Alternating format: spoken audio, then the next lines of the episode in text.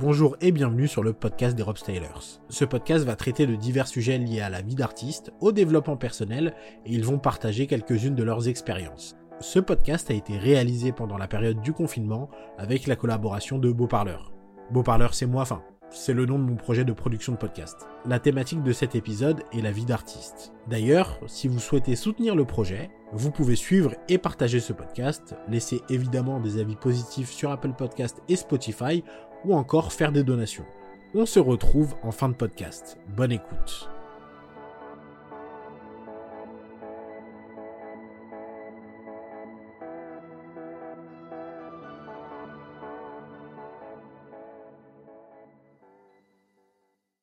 Alors, ma journée type, euh, par exemple, quand je fais un show, c'est euh, déjà, je j'essaye de me lever euh, bah, du bon pied, mais voilà, d'avoir ma une bonne routine, prendre une bonne douche, être bien sentir mon mon corps, bien le, le mettre en éveil. ensuite, souvent, mais pas que le matin, hein, j'essaie de me remémorer la Corée, remémorer le show tout entier. Après, bien sûr, euh, mais ça, c'est plus la veille. J'essaie de d'avoir bien tout préparé, toutes mes affaires pour pas avoir euh, de l'énergie euh, qui s'évapore à chercher mes affaires, à oublier des affaires et à me stresser pour rien. Et après, suivant si c'est le matin ou l'après-midi, bah, je mange bien. J'essaie de bien manger, mais pas trop lourd. Parce que, après, pour sauter, c'est un peu dur si tu manges lourd. Mais quand même, j'essaie d'avoir des bons apports caloriques, des, des bonnes énergies. Et donc, bah oui, après, on se rejoint avec les gars. Donc, euh, suivant si les gens arrivent en retard, il y a peut-être du stress en plus, mais ça va. Dans l'ensemble, on, est bien. Et après, bah pour le show, euh, déjà, nous, on, aime bien dire bonjour à tout le monde. Bon, après, il y a le Covid. Maintenant, il y a le Covid, donc on, dit bonjour de loin, mais c'est hyper important de dire bonjour à tout le monde, que ce soit la technique, euh, ceux qui nous accueillent, le public si on le voit déjà. Et après bah, on s'échauffe euh, chacun de notre côté, mais on s'échauffe quand même euh, ensemble. On a des échauffements différents, mais moi j'aime bien euh, bah, me chauffer le corps juste avant, bah, au moins 10 minutes, parce que après le corps il refroidit vite. Et après, bah oui, je me chauffe le, toutes les articulations, et après un peu plus cardio pour vraiment chauffer le corps jusqu'au bout. Et après, bah c'est le, le moment de kiffer avec le public et de tout donner euh, pendant euh, le temps donné. Et s'il y a une initiation, bah de, de faire kiffer les petits et les grands.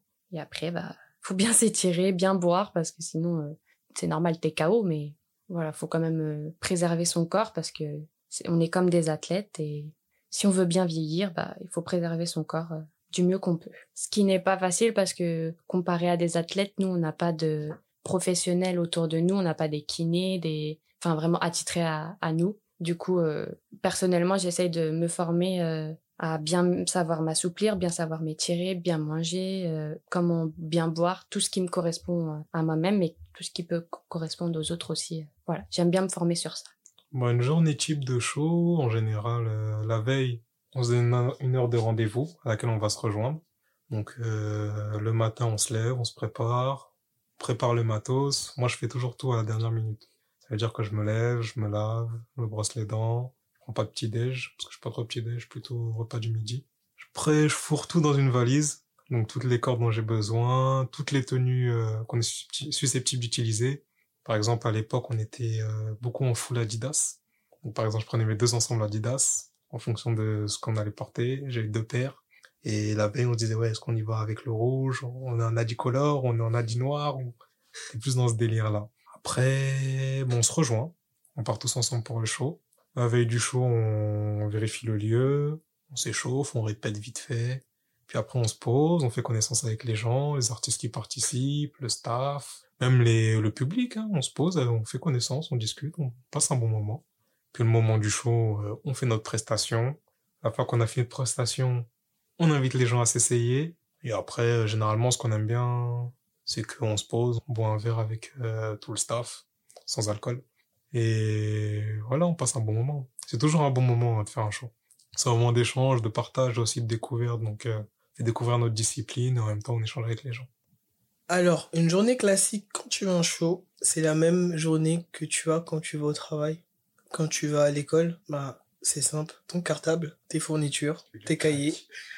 Et ben là c'est pareil quand t'es un artiste on va pas à la guerre sans armes. Donc, c'est-à-dire, bah, il te faut une tenue, il te faut de quoi t'échauffer, il te faut une bande son, il faut euh, que tu répètes ta chorégraphie. Il faut que tu vois le lieu, il faut que tu testes euh, justement ton show, voir ce qui passe et ce qui ne passe pas par rapport à l'endroit où tu vas faire ta prestation. Et puis ensuite, il faut rester professionnel, donc euh, éviter tout comportement qui est limite auprès du client, éviter d'être trop proche, trop amical, et toujours rester professionnel, ne pas oublier qu'on te paye pour une prestation et que t'es pas là pour faire ami-ami avec le, le client. Après, bien sûr que ça peut arriver, mais toujours rester dans le cadre du professionnalisme. Alors l'avantage de vivre de sa passion, bah ça reviendra peut-être euh, avec un podcast euh, d'avant, mais c'est t'es motivé tous les jours, euh, t'es contente de te réveiller ou content de te réveiller et surtout t'es content de parce que tu crées des choses quoi, tu tu te réveilles parce que c'est toi, t'es ton propre patron, c'est toi qui ouais qui qui est créateur de ce que tu fais chaque jour et franchement ça je le souhaite à tout le monde. Les avantages de vivre de ce que t'aimes, c'est que bah, tu fais ce que t'aimes déjà. Par exemple, euh, après nous, on n'a pas de patron. On a un manager qui nous guide et tout ça, mais disons que le manager, on considère un peu comme un membre de l'équipe. Donc, euh, ça va. Et ouais, en fait, tu bosses pour la réalisation d'un projet commun et un projet que tu veux réaliser. C'est pas... Parfois, quand tu bosses en société, t'as l'impression qu'on te met la pression pour euh, obtenir des résultats, mais qu'au final, même si t'atteins ces résultats, rien ne change, tu vois. On dit bravo, t'as gagné, tiens, t'as une prime et tout ça. Mais sans plus. Alors que nous, dans la réalisation de notre projet, notre but c'est de le rendre accessible. Donc ça veut dire que plus on s'investit en tant qu'artiste, plus on fait des shows, plus le fait que notre objectif avance, on le voit en fait en direct à travers nos réseaux et dans la rue. Par exemple, je me souviens que dans 10 ans, quand on disait ouais, je fais du double dutch, il disait quoi? Le truc avec les deux cordes, je disais comment ça? Il y a deux personnes qui tournent les cordes, personne qui sont au milieu, je vois toujours pas. Aujourd'hui, je dis ouais, je fais du double dutch. Ah, le truc avec les deux cordes tu vois une progression, tu vois. Cette progression, elle vient notamment grâce au fait qu'il euh, y a des jumpers qui sortent des gymnases pour euh, se montrer davantage dans la rue. Aussi grâce à la communication qu'on fait euh, sur les réseaux et dans la rue. Le fait de le rendre accessible, en fait, qui fait que les gens connaissent de plus en plus. À force d'en mettre un peu partout, les gens voient et reconnaissent et petit à petit, même quand je communique avec les gens, en street show, tu parles avec les gens, je les fais essayer, tu discutes. Tu leur parles de l'activité, ils parlent de, de leur vie aussi. Vous échangez, au final, travers cet échange, ils en ressortent avec quelque chose qu'eux vont aller transmettre à leurs proches ou avec leurs potes. Entre à la maison, ils vont dire, c'est pas ce que j'ai fait. C'est mec qui faisait de la corde et tout, c'est du double dutch. Ainsi de suite. C'est surtout du bouche à oreille, je pense. Vive de ce que t'aimes. Est-ce qu'il y a que des avantages ou est-ce qu'il y a aussi des inconvénients? Oui, dans le sens où quand t'es un artiste, ta vie elle est pas comme euh, tes amis ou ta famille qui se lèvent euh, et qui ont un planning euh, allez, je me lève à 8 heures, je vais au bureau à 9 heures, je prends ma pause à midi, je reprends à 13 heures, je prends une pause clope à 14 heures pour ceux qui fument pas ou autre. Non, artistiquement, en fait, il y a des journées où tu sais ce que tu fais et il y a des fois où d'autres, ben, t'as des battements. Et justement, ces journées de battements, tu peux te permettre de rédiger des projets, relancer des clients ou autres. Et souvent, quand t'es un artiste, et eh ben, tes proches ou tes amis, ils pensent que ben, tu fais que, que t'amuser. Alors que non, en fait, comme eux, il y a des moments où tu t'amuses et d'autres où tu t'amuses pas. Mais c'est rare que euh, les gens ont cette vision de l'entrepreneuriat la vie artistique. Souvent, les gens, ils pensent que, vas-y, euh, ouais, t'as dansé avec Gims, euh, tu t'es fait maquiller, on t'a donné des habits, etc. Mais ils pensent pas, en fait, au travail qu'il y a derrière. C'est vrai que tu peux danser pour un artiste, tu peux danser pour une marque, tu peux être appelé pour ci ça, mais en amont, il y a beaucoup de travail. Le travail dont je parle, c'est que aujourd'hui, un joueur de foot, il a une structure, il s'entraîne, tu vois pas ses entraînements, c'est pas télévisé, mais quand il a ses matchs, c'est télévisé. Aujourd'hui, je vais prendre mon exemple, il y a 10% de ce qu'on fait qui peut être télévisé, et de 90, et les 90 autres, tu les vois pas. Donc en fait, euh, les gens voient tout ce qui est glorieux, tout ce qui est fun et tout, mais en fait, tout le reste, les gens ne le voient pas.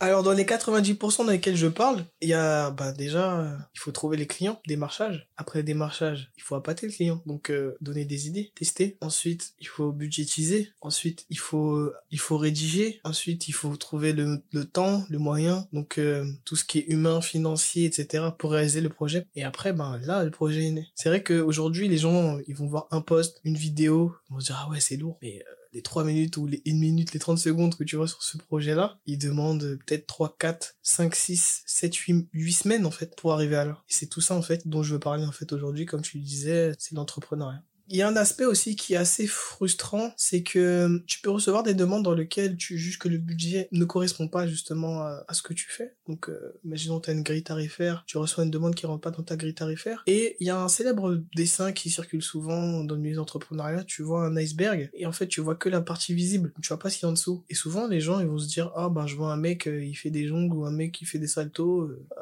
vas-y, il a fait 100 balles, et puis on va le prendre pour tel ou tel projet. Et la plupart du temps, ces gens-là ne réalisent pas que pour te permettre de faire ce type de prestation, de performance, cela te demande du temps. Et quand tu leur dis, ah non, euh, si vous me voulez pourtant deux minutes sur votre événement, c'est temps, ils se disent, ah mais euh, vas-y, c'est pas grave, euh, j'irai prendre un mec du... Imaginons que t'es danseur, il va dire, bah c'est pas grave, je vais prendre un clown, ou je vais prendre une danseuse, ou... Parce que souvent aussi, les gens, ils ont un budget, ils ont un projet, et en fait, ils ont juste envie de foutre, enfin de mettre une personne qui va leur coûter tant sur leur événement. Et en fait, ça, là, c'est là que la partie business, elle arrive, où tu dois justement expliquer à la personne, bon voilà, ça fait des années que je fais ça, c'est professionnel, euh, je paye des charges, etc. Donc euh, voilà, si vous voulez 7 ans, et après c'est tout la partie justement marchandage. Quand tu vas, comme quand tu vas au marché et que voilà, t'es pas d'accord avec, euh, je sais pas, le, le boucher ou l'étal de fruits et légumes et tu essayes de, de négocier quoi. Après c'est toute la négociation qui rentre en jeu et puis la plupart du temps tu y arrives et des fois ben ça se fait pas et la personne te recontacte après. Quand il a compris que bon, sa demande elle est un peu impossible et irréelle à, à faire et que tous les gens du milieu ils refusent de faire ce qu'il veut. Donc voilà. Après, c'est la négociation. C'est l'air dans la négociation, il faut savoir euh, négocier au, plus haut et ne pas aller au plus bas. Et du coup, euh, par rapport aux garçons, euh, moi qui suis une fille, alors il y a peut-être, j'arrive peut-être plus à séduire les garçons, mais franchement, je suis, je suis loin de tout ça. Je suis pas, je fais pas du tout ça pour séduire les garçons. Donc peut-être que ça fonctionne, mais je m'en aperçois pas du tout. Mais en tout cas, c'est vrai que le fait d'être artiste, ça, ça permet de prendre confiance en soi et du coup, je pense que les garçons, ils, aiment bien quand même ce côté où on a confiance. Et en même temps, je suis timide, j'ai ma timidité qui est ancrée en moi, donc il y a le côté mystérieux, donc peut-être que ça fonctionne, mais comme je le répète, je suis vraiment loin de tout ça. Moi, c'est la création, faire kiffer les autres, le partage, et voilà. Alors, est-ce que ça aide euh, avec les filles et garçons d'être un artiste? Alors, oui et non. Dans mon cas personnel, je dirais que sans plus, hein. Oui et non, oui, oui et non. Le problème, c'est que l'artiste, il y a quand même beaucoup de préjugés sur les artistes. Les artistes euh, sont toujours dans des événements, ils montent sur scène. Quand tu es sur scène, tu deviens le centre d'attention d'une multitude de personnes. Après, ça dépend si t'es un artiste renommé ou si t'es un artiste, euh, on va dire, peu connu. Quand t'es un artiste renommé, c'est chaud. Je pense que ça aide beaucoup avec les filles, mais les retombées sont pas toujours euh, à la hauteur de ce que ça t'apporte ça apporte souvent beaucoup de problèmes. Mais ouais, je pense que ça peut aider, mais pas spécialement. Je pense que si t'es déjà quelqu'un qui sait séduire ou qui plaît, t'as pas besoin d'être artiste pour plaire. C'est juste que tu vas créer un peu de, de mystère. La personne va être curieuse à ton égard. Et bon, si après la personne gratte et qu'elle trouve rien d'intéressant, bah ça changera en fait. Donc ça peut aider pour ceux qui savent en jouer, mais c'est pas c'est pas un joker. On m'a souvent posé la question de savoir si ça aide avec les, les femmes, justement, d'être un artiste. Comme euh, disait Kobalade ou, ou Gims dans des musiques, il y a beaucoup de références justement par rapport à ça. Bah, moi, personnellement, je me suis, j'ai jamais joué de l'aspect artistique pour, euh, pour euh, draguer des, des, des, femmes parce que bon ben bien avant que je sois artiste je draguais déjà des femmes donc ça m'a jamais ça m'a jamais traversé l'esprit mais c'est vrai que je connais des artistes qui gèrent beaucoup de femmes grâce à ça. Et beaucoup d'artistes femmes qui gèrent beaucoup d'hommes grâce à ça parce que il faut le dire qu'en fait quand t'es artiste, quand tu performes, tu dégages un truc. Une petite anecdote, je me souviens quand j'étais, euh, je performais euh, sur un festival qui s'appelle les Eurokéennes à Belfort. Donc on faisait des performances avant des artistes. Donc euh, on se retrouvait des fois face à 10 000 personnes et tout. Et je me souviens, bah, plusieurs fois, je me suis fait alpaguer par des, des filles dans qu'ils étaient là dans, bah, elles s'attendaient à des artistes, quoi. je me suis alpaguer, quoi. Et dès que je sortais de scène, ben, ouais, euh, ça, ça me draguait, quoi. Plusieurs fois. Que ce soit là, ou même sur des street shows, ou même, c'est vrai que artistiquement, tu attires. Et j'ai vu qu'il y avait des études qui disaient que les artistes, justement, ils avaient, euh, ils, ils sécrétaient quelque chose, en fait. Et, pour revenir à ça, il y avait aussi une étude qui était sortie par rapport justement aux les, les jobs les plus à risque dans un couple. Et c'est vrai que l'artistique c'était le numéro un. Quand je dis artistique, donc c'est tout ce qui est artistique. Hein. Mais c'est vrai que c'était très haut. Et ensuite il y avait les sportifs de haut niveau. Alors euh, la vie d'artiste, c'est pas la vie en rose. Il y a, beaucoup de difficultés quand même. Euh, faut pas se le cacher. Il y a le côté financier, du coup, euh, où peut-être que ça peut marcher euh, pendant une longue période, mais c'est quand même, euh, faut quand même rouler sa bosse, comme on dit, faut avoir de l'expérience, faut créer son réseau. Euh, ça se fait pas en un jour, sauf si t'es pistonné. Mais euh, ah, il y a une expression que Steve, notre manager, il aime bien dire, c'est euh, euh, il faut dix ans pour réussir du jour au lendemain. Et du coup, ça, c'est hyper euh, révélateur euh, de la vie d'artiste encore plus, parce qu'il faut s'entraîner à fond pour déjà se, se démarquer. Bon, nous, on a de la chance parce que c'est du double dutch, on arrive à lier plusieurs arts. Mais par exemple, la danse, faut se démarquer de fou. Euh, Il y a tellement de danseurs dans le monde. C'est, faut vraiment euh, soit travailler à fond sa technique, soit avoir quelque chose déjà en plus d'ancré ou le vraiment le travailler. Ce que voilà, donc c'est donc il y a ça, faut se démarquer. Il y a le côté financier et du coup il y aurait plein d'autres choses à dire, mais voilà euh, déjà une bonne base pour dire que c'est pas facile non plus la vie d'artiste. C'est pas c'est pas comme la chanson euh, qu'est-ce que c'est trop bon la vie d'artiste, mais bon il y a des bons côtés bien sûr, mais il y a aussi euh, les côtés où faut faire attention. faut être bien entouré, quoi.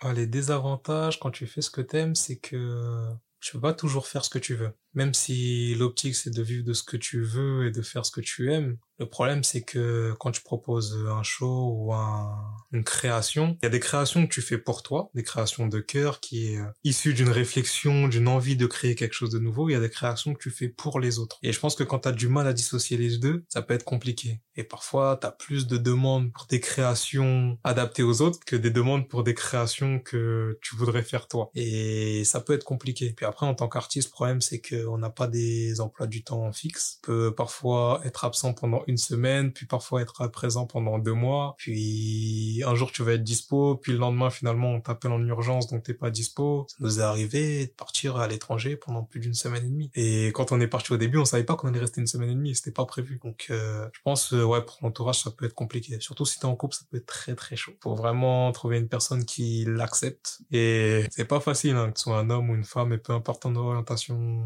sexuelle, ça peut être très compliqué. Donc euh, ouais, il y a des avantages, des inconvénients, mais il y a des avantages et des inconvénients. Après, faut peser le pour et le contre, comme euh, disait euh, un artiste. euh, bah, Richard Orlinski, qu'on avait rencontré parce qu'on avait fait une scène avec lui sur Paris pour son spectacle. C'est, j'ai pas les mots exacts, hein. entre guillemets, ce qu'il disait, c'est que la vie d'artiste c'est pas facile, mais c'est une vie qui vaut la peine d'être vécue. C'était pas ses mots exacts, mais c'était un peu l'idée. Je suis d'accord. J'ai une anecdote très marrante, ou deux, trois même. Je me souviens, on était allé à, Lyon, euh, dans une ville, je sais plus trop, mais bon, c'était proche de Lyon, et on devait faire l'inauguration d'un magasin. Et à l'époque, j'étais fiancé, et euh, donc j'avais ma bague euh, au doigt et tout, normal. On performe et tout, et euh, il y avait un, gars de la télé-réalité, donc je sais plus, les Marseillais, je sais plus comment il s'appelle, moi je regarde pas les trucs comme ça. Et après la performance, il y a des jeunes filles qui viennent et tout, et elles toquent à... Après on était tous à l'intérieur du magasin, et toquent et tout, et elles me disent ouais, euh, et je vois que ses potes me pointent du doigt, et je dis oui, et je sors, et elles me disent ouais, ma pote, elle veut ton numéro. Déjà, moi j'ai de la vingtaine, et les filles qui s'adressent à moi, euh, elles ont pas mon âge. je dis ouais, mais... Déjà, je suis pris, je suis fiancé et euh, j'ai pas votre âge. Ouais, arrête de mentir et toi arrête de mentir. J'ai dû montrer ma bague.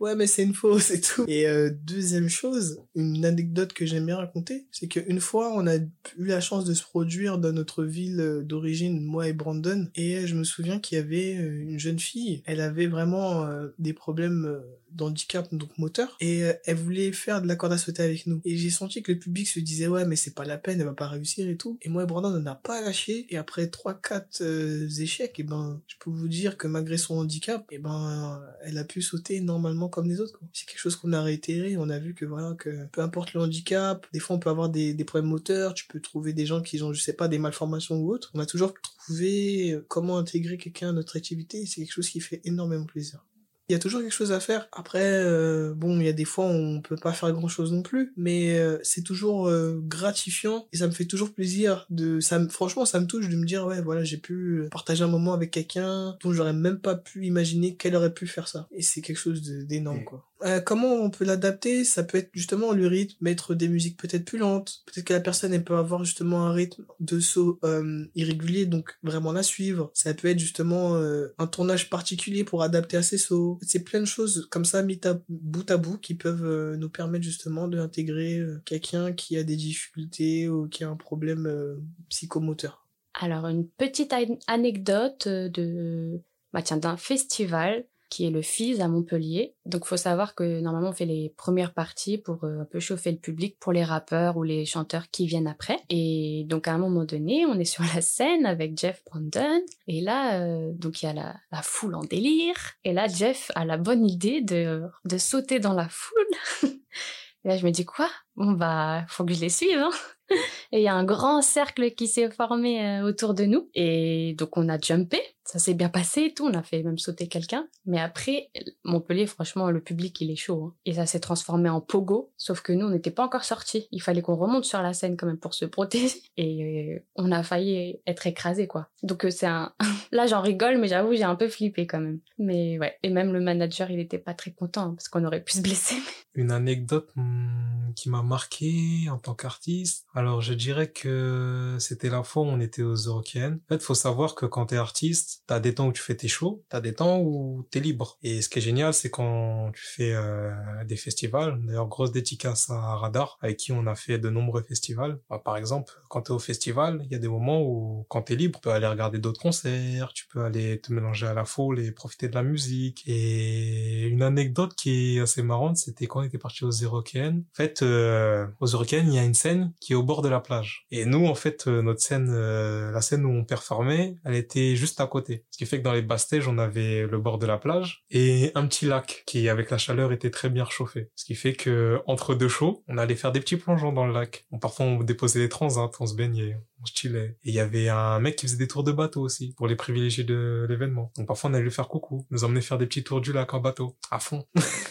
vraiment à fond, ça allait vraiment vite, c'était archi stylé. Parce que quand tu fais le tour du bateau, tu vois non seulement derrière la scène, mais tu vois aussi une grosse partie euh, du festival. Et c'est une vision assez belle. Et après, ce qui était aussi génial, c'est que tu pouvais aller assister à quasiment tous les concerts. On a assisté au concert de Lampal, on a vu Lampal, on a vu qui, on est parti voir Recross aussi, est parti voir Nekfeu, Damso, Chaka Ponk aussi. Bon, c'est pas culture urbaine, c'est du rock, mais franchement, leur concert, c'était un truc de ouf. Et franchement, de bas, je suis pas festival du tout, hein. mais les festivals Eurocaine, Solidays, Lollapalooza, le Fizz, quand tu vas en tant qu'artiste, c'est pas la même chose que quand tu vas en tant que que festivalier. C'est vraiment un autre délire. Autrement, alors une anecdote qui m'a marqué en tant qu'artiste, c'est que bah, en tant qu'artiste, pour progresser, il faut se former. Ça veut dire que parfois, tu es obligé de faire des stages auprès de personnes qui maîtrisent mieux tel ou tel domaine pour perfectionner. Je me souviens qu'un jour avec l'équipe, on a décidé de partir au Japon pour euh, se former un peu euh, technique, euh, parce que le double japonais est un peu différent du français et plus artistique. Donc ils avaient un stage qu'ils organisent tous les ans, on était parti pour le tester. Et pour cette période-là, en fait, on avait déclaré à personne on allait faire ce stage. Mais vraiment personne. C'est-à-dire qu'à cette,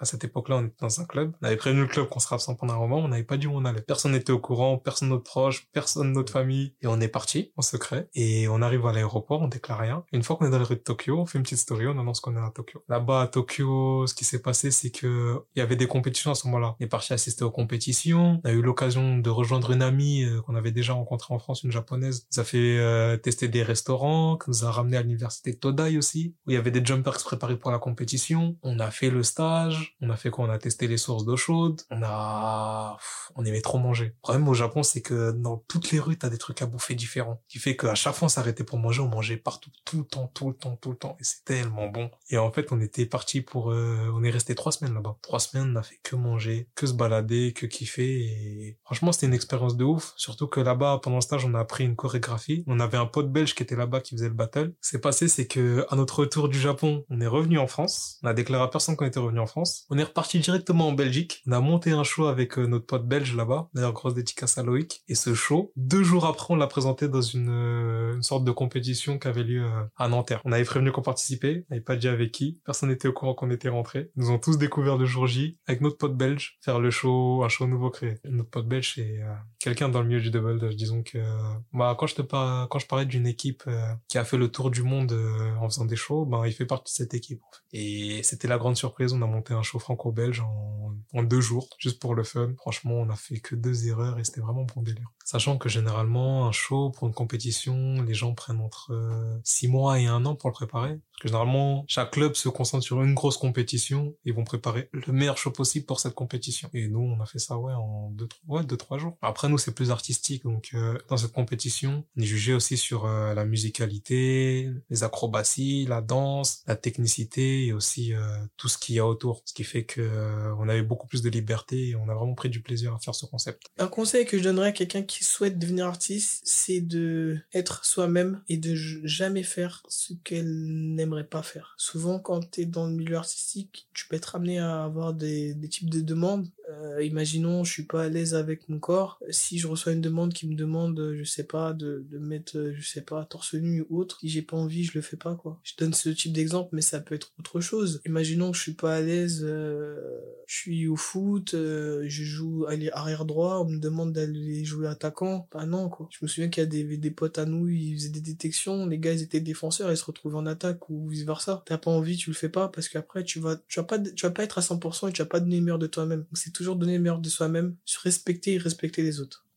Du coup, le conseil que je peux donner à quelqu'un qui veut se lancer dans l'artistique, c'est d'être euh, quand même euh, bien, avoir une bonne base créer son association ou son statut euh, d'intermittent du spectacle ou d'auto-entrepreneur, n'importe. Et aussi être bien entouré, que ce soit au niveau des amis ou au niveau des professionnels qui t'entourent, d'avoir voilà beaucoup de positifs autour de soi et parce que sinon ça va vite euh, t'entraîner. Euh, déjà que c'est c'est dur de se motiver. Alors si en plus il y a des gens qui croient pas en toi ou qui te font faire des mauvaises actions, ça va pas t'aider. Tu vas pas sur le court terme peut-être que ça va agir dans ton sens, mais sur le long terme, ça va pas tellement marcher.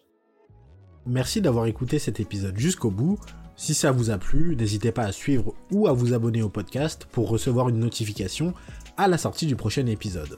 N'hésitez pas non plus à laisser des avis positifs sur Apple Podcast et Spotify, ça aide au bon référencement du podcast. Si vous souhaitez nous suivre sur Instagram et découvrir nos podcasts, c'est Beau Parleur, tout attaché et au pluriel, on annonce avec les ropes la sortie des nouveaux épisodes. Pour ce qui est des Rope Stylers, le YouTube c'est Rob Stylers avec la même orthographe que dans le titre. À chaque fin de mois, sortira sur la chaîne un débat avec l'équipe sur le sujet du podcast du mois. Tous les liens vers les réseaux sociaux de Brandon, Jeff et Pauline sont également en description du podcast. Sur ce, je vous dis à très vite pour un nouvel épisode.